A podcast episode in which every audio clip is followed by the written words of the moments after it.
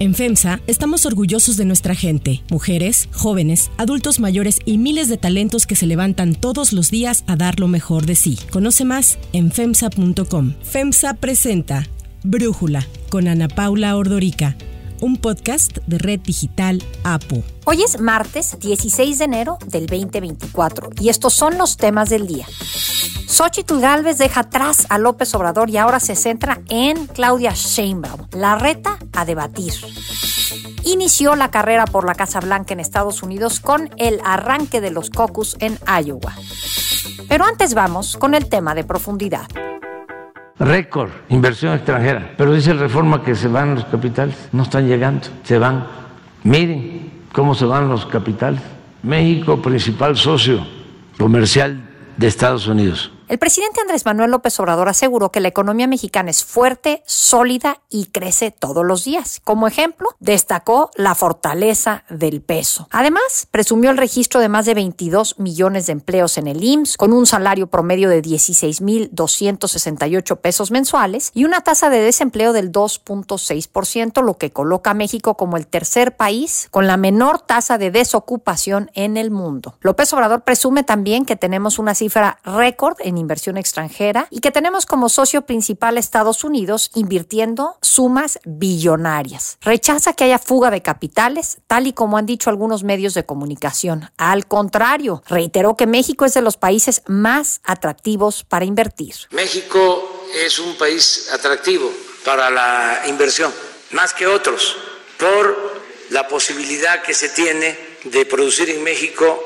y exportar a Estados Unidos y a Canadá eso nos hace distintos, es una ventaja comparativa, básicamente. En economía, el término fuga de capitales se refiere a cuando activos salen del país debido a sucesos como el incremento de impuestos sobre el capital o una situación de impago, lo que altera las expectativas positivas de los inversionistas, provocando la pérdida de la confianza en la solidez económica del país y en el valor de sus activos. Otra situación que puede provocar la fuga de capitales es una eventual reducción en la nota crediticia del país por parte de calificadoras. Por el momento, las agencias Moody's, Standard Poor's y Fitch Ratings han mantenido sin cambio su calificación para México. A pesar de la amplia diferencia entre las tasas de interés que hay entre México y Estados Unidos, al cierre del 2023, el gobierno del presidente López Obrador acumuló una fuga récord de capitales por casi 350 mil millones de pesos de capital que los extranjeros tenían invertidos en el país en valores gubernamentales. Y es que el diferencial en la tasa de interés de Estados Unidos, que actualmente está en un rango entre el 5.25 y el 5.50%, y la de México, que está en el 11. 25%, debería de ayudar a que ingresen más capitales al país, pero no ha sido así. De acuerdo con especialistas, el sexenio de López Obrador va a ser el primero desde el de Ernesto Cedillo en registrar una salida de capitales tan grande. Economistas descartan que esta fuga de capitales en México se deba exclusivamente al tema de la pandemia de COVID. Y es que desde que llegó al gobierno el presidente López Obrador ha tomado decisiones que han generado incertidumbre ante la iniciativa privada. Ya sabemos, estuvo primero la cancelación del aeropuerto de Texcoco, las renegociaciones sobre contratos con empresas energéticas y de otros rubros, y más recientemente acciones como la toma de instalaciones de Ferrosur en mayo del 2023. Y en ese mes se presentó una salida de capital de casi 65 mil millones de pesos según datos de Banjico. Aunque estos datos han señalado durante todo el gobierno del presidente López Obrador la constante salida de capitales, él la niega y dice que tiene otros datos. No tengo ese dato, tengo otro dato. ¿Cuál es? De que estamos bien. ¿No se están retirando empresas entonces? No, no. ¿Hay más inversión? No, es exactamente lo que acabo de decir. México es un país atractivo para la inversión. El análisis. Para profundizar más en el tema, le agradezco a Valeria Moy, economista y directora del IMCO, platicar con nosotros. Valeria, el presidente habla mucho de lo bien que está la economía de México y luego vemos estos titulares en donde hablan pues, de un récord de inversiones que han salido del país. ¿Por qué pueden estar ocurriendo las dos cosas o alguien está reportando mala información? Ay, Ana Paula, yo creo que haces una gran pregunta. Sí hay, o sea, las dos partes de la la información son correctas, o sea, sí la economía mexicana este año, más bien el año pasado, pasado, 2023, va a tener un buen crecimiento económico. Y yo creo que eso es lo que lleva a muchos a pensar que la economía va muy bien. Hay otros que dicen, bueno, el tipo de cambio muy fuerte, ah, eso también quiere decir que la economía va muy bien. Hay otros que dicen, oye, pero a los empresarios les ha ido muy bien y el consumo está creciendo. Ah, pues ya con eso la economía va muy bien. Yo creo que tenemos una visión un poco de corto plazo. Yo creo que 2023 fue un buen año en materia económica. Sí le fue relativamente bien a la economía, le fue bien al crecimiento económico, le fue bien a los salarios. En efecto, algunas empresas, las grandes sobre todo, tuvieron muy buenas cifras, muy buenos números y en ese sentido, pues sí le fue bien a la economía mexicana. Eso no quita que la salida de capitales también se haya dado, pero creo que aquí hay que distinguir una cosa, porque tú empezaste hablando de las inversiones e inversiones hay de todo tipo. Las inversiones fijas, estas inversiones que se traducen a fierros, por decirlo de alguna manera, las que se van a fábricas, las que se van a crear empresas y demás, esas, esas las que vienen del resto del mundo, la conocemos como inversión extranjera directa y esa ahí va. Hay quien dice, uy, son las mejores cifras de la historia. No, la verdad es que tampoco son buenos datos, pero nada extraordinario o nada fuera de lo que podríamos esperar. La otra es la inversión de portafolio y dentro de esta inversión de portafolio, que la inversión de portafolio es inversión en papeles, estos papeles pues pueden ser acciones, pueden ser pedacitos de empresas o pueden ser deuda. A lo que se refiere esta salida de capitales es a una salida de lo que tienen o tenían invertido extranjeros en papeles de deuda gubernamental. Y ahí sí, sí ha habido una salida a lo largo de los cinco años del gobierno de López Obrador. Ha habido haciéndolo de una manera muy sencilla, más salida que entrada de capitales durante los cinco años. ¿A qué se debe esto, Ana Paula? Pues básicamente a dos años en particular, 2020 y 2021. En 2020 y 2021 sí hubo un reacomodo del balance financiero de todas las empresas del mundo, básicamente, y eso le pegó muy fuerte a la tenencia de valores gubernamentales por parte de extranjeros en México. Durante 2022 hubo algo de recuperación y durante 2023 hubo entrada neta de capitales, es decir, de este tipo de capitales, es decir, los extranjeros compraron o tienen más valores gubernamentales de los que tenían el año anterior. Sin embargo, si sumamos estos cinco años de que van en el gobierno del presidente López Obrador, sí ha habido una salida de capitales o de recursos invertidos por extranjeros en valores gubernamentales por cerca de 350 mil millones de pesos.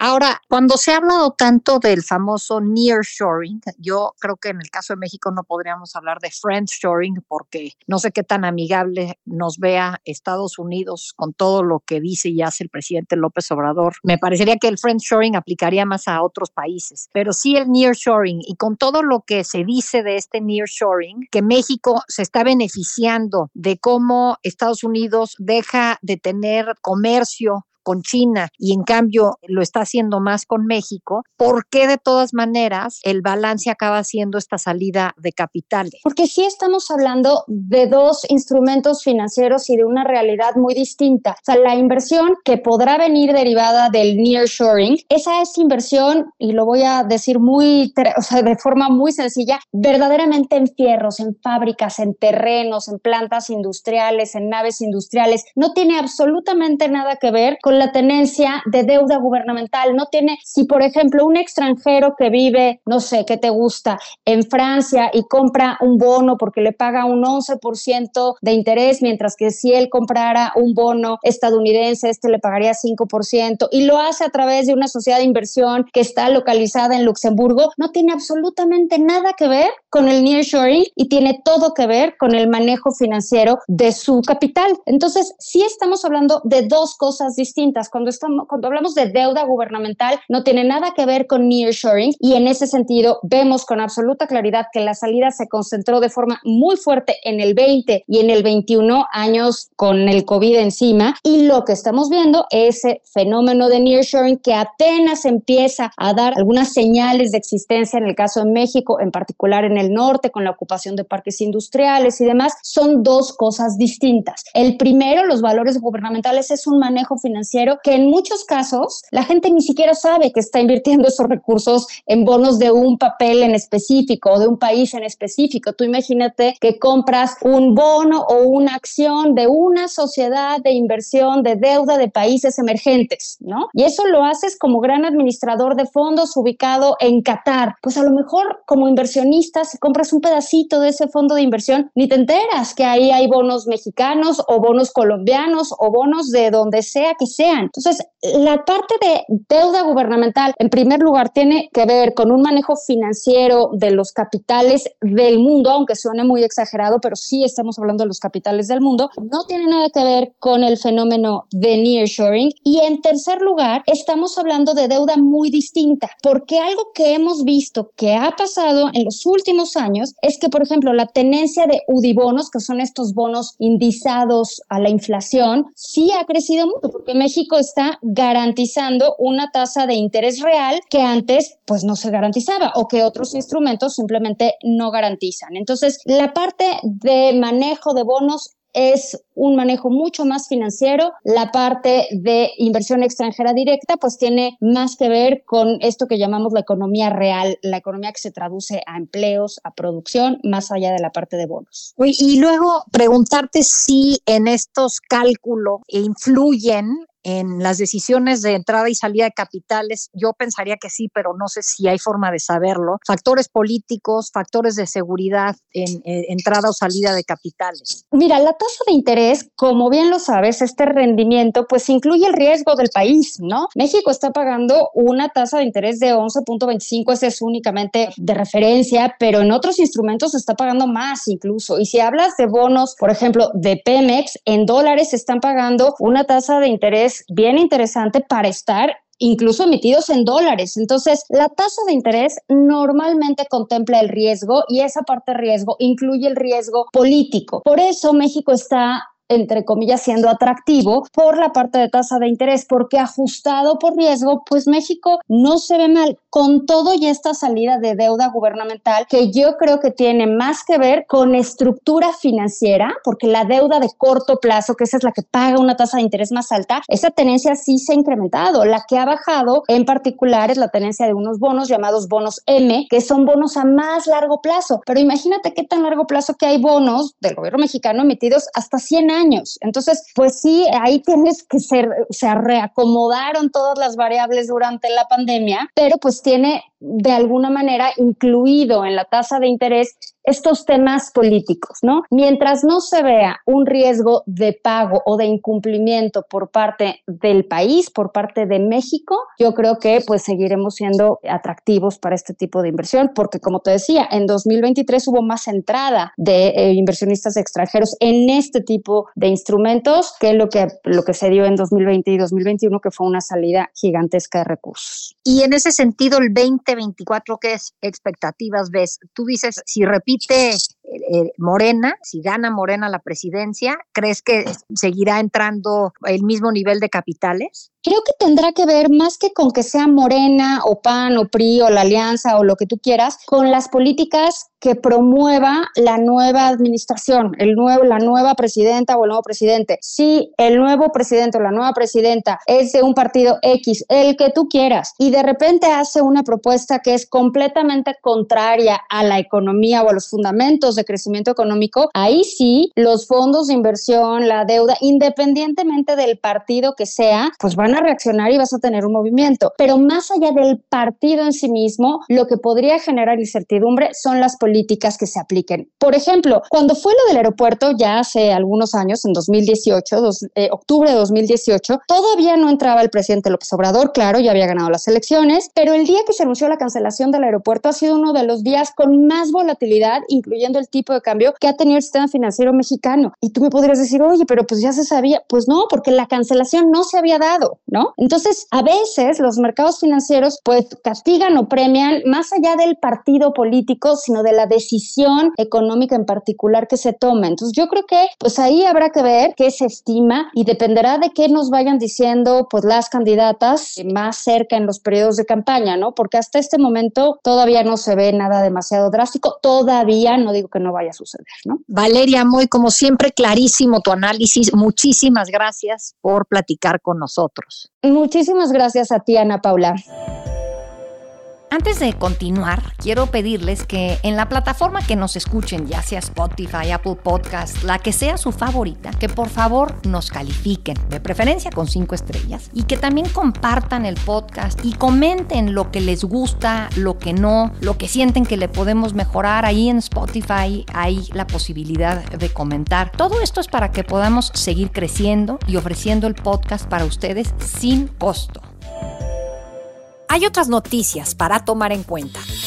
1. Cierres de precampañas. El fin de semana, la candidata del frente opositor Xochitl Galvez comenzó con cierres de su precampaña con un gran evento en la Arena Ciudad de México frente a más de 20 mil personas. Sobre el evento hay quienes le criticaron que usó el teleprompter en sus casi 40 minutos de discurso, que arrancó con un retraso de casi hora y media. Otros más hablaron de que hubo supuestos acarreados. Sin embargo, Xochitl y la oposición mostraron músculo y lograron posicionarse en el tema de conversación. Aunque en su mensaje sí mencionó al presidente López Obrador, en esta ocasión llamó la atención que hizo más referencia directa a Claudia Sheinbaum. La gente quiere ganar más, quiere dejar de ser pobre, quiere salir adelante. Pero Claudia Sheinbaum no entiende eso, porque ella no entiende a México.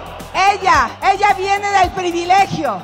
Yo vengo del esfuerzo. Ella siempre ha vivido muy bien del presupuesto, de los sobres amarillos. Yo sí sé lo que es no llegar a la quincena. Quiere que te conformes. Y yo estoy convencida que tú mereces más. Le vamos a ganar porque ella quiere un país donde los pobres sigan siendo pobres. Y yo quiero un país de clase media fuerte. Galvez dijo que en su recorrido por el país ha encontrado una crisis profunda y dolorosa que está destruyendo a México, causada por el mal gobierno de Morena y de López Obrador. Crítico que mientras la candidata del oficialismo dice que todo va muy bien, la realidad es otra. La precandidata de la oposición alertó que no puede haber voto libre con gobernantes que atacan, acosan e intimidan a la oposición, por lo que exigió a la autoridad electoral, al INE y al Tribunal Electoral que saquen al presidente y a los gobernadores de Morena de la contienda electoral. Xochitl pidió el apoyo de periodistas, medios, intelectuales, empresarios, ONGs, universidades, entre otros grupos a quienes llamó no afilar la guillotina que dijo después usarán en su contra. Y así calificó a la próxima elección. Esta no solo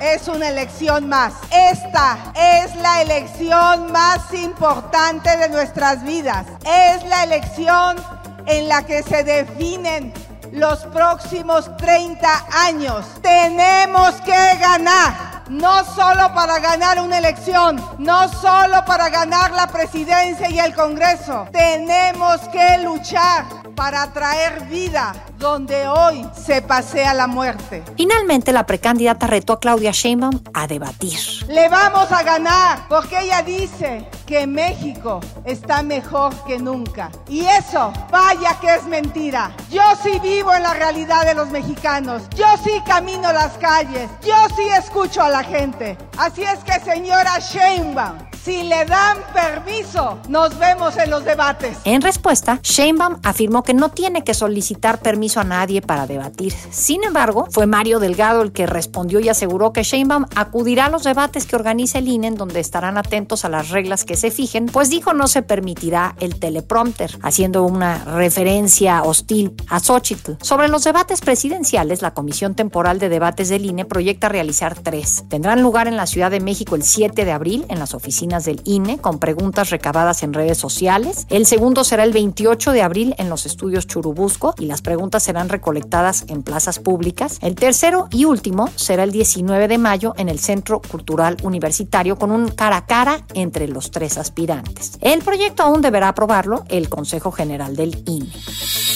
2. Rumbo a la Casa Blanca.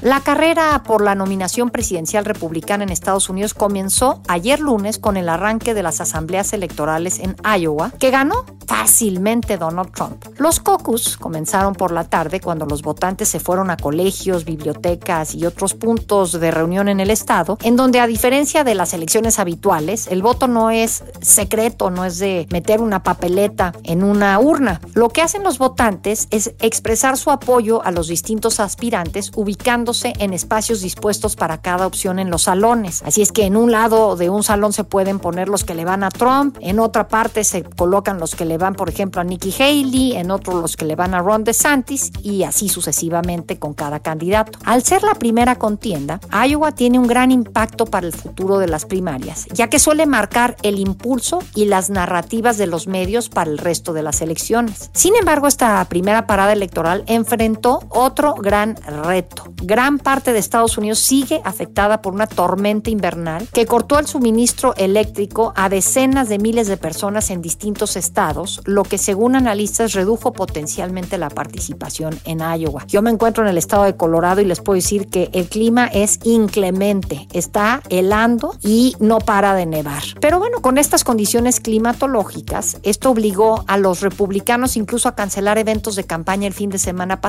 aunque llamaron a sus partidarios a salir a votar pese a las bajísimas temperaturas. Y fiel a su estilo, eso hizo Donald Trump. So if you want to save America from crooked Joe Biden, you must go caucus tomorrow. The first step. The first step. We got to do it. We got to do it big. You got to get out. You can't sit home. If you're sick as a dog, you say, darling, I. Even if you vote and then pass away, it's worth it. if you're sick, if you're just so sick you can't, darling, I don't think. Get up. Get up. You get up. You vote. Yes, darling.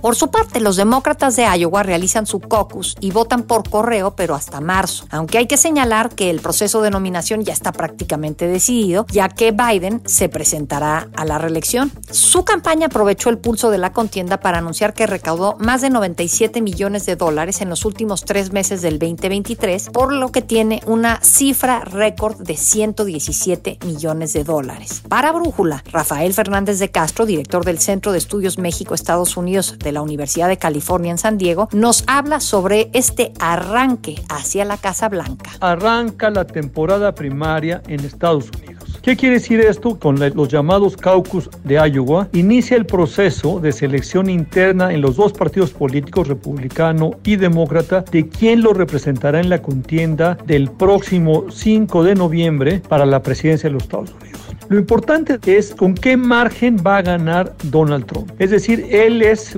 el candidato fuerte de los republicanos, tiene dos contrincantes que se llaman Ron DeSantis, que es justamente el gobernador de la Florida, y la ex gobernadora de Carolina del Sur, Nikki Haley. Lo que hay que observar en Iowa es qué tanto gana Trump, porque a Trump le urge ganar pronto. A Trump le urge pronto cerrar la nominación. Lo que él quiere es que cuando los procesos judiciales, todos los juicios que se le han acumulado, empiecen a demandarle tiempo, tiempo, dinero y esfuerzo, y sobre todo si lo llegan a sentenciar en alguno, que él pueda decir, ya tengo amarrada la nominación del partido. Entonces, muy importante Iowa por eso y muy importante también porque es la primera parada. Y al ser la primera parada, literalmente todos los medios de comunicación y sobre todo los contribuidores de campañas, conservadores, republicanos, pues le quieren apostar al ganador y al que le vaya muy bien hoy. Esto quiere decir que si Trump aventaja, ya sabemos que él va a ganar, pero el chiste es cuál va a ser el margen por lo que va a ganar. Entonces, sí, es una noche importante la de Iowa, es una parada muy importante que en muchas ocasiones, como en 2012, ha claramente ayudado a que algún candidato que gane Iowa llegue a lograr la candidata republicana y este es el caso, por ejemplo, de Mitt Romney en 2012. Para cerrar el episodio de hoy, los dejo con música de Madonna. En el marco de su gira mundial The Celebration Tour para conmemorar sus 40 años de carrera, Madonna cometió un error al saludar en un concierto, pues estaba en Toronto, pero saludó a Boston. Esto encendió alerta de sus seguidores, quienes viralizaron el suceso y algunos señalaron que la cantante lucía desorientada. Y es que el 8 y 9 de enero Madonna actuó en la ciudad de Boston para después irse a Toronto, lo que pudo haber provocado esta confusión. Recordemos que hace unos meses Madonna canceló las fechas originales de su tour tras ser hospitalizada por una infección bacteriana y tras reponerse ya retomó la gira a la que aún le quedan más de 30 conciertos por delante que cubrirán Estados Unidos, Canadá y México.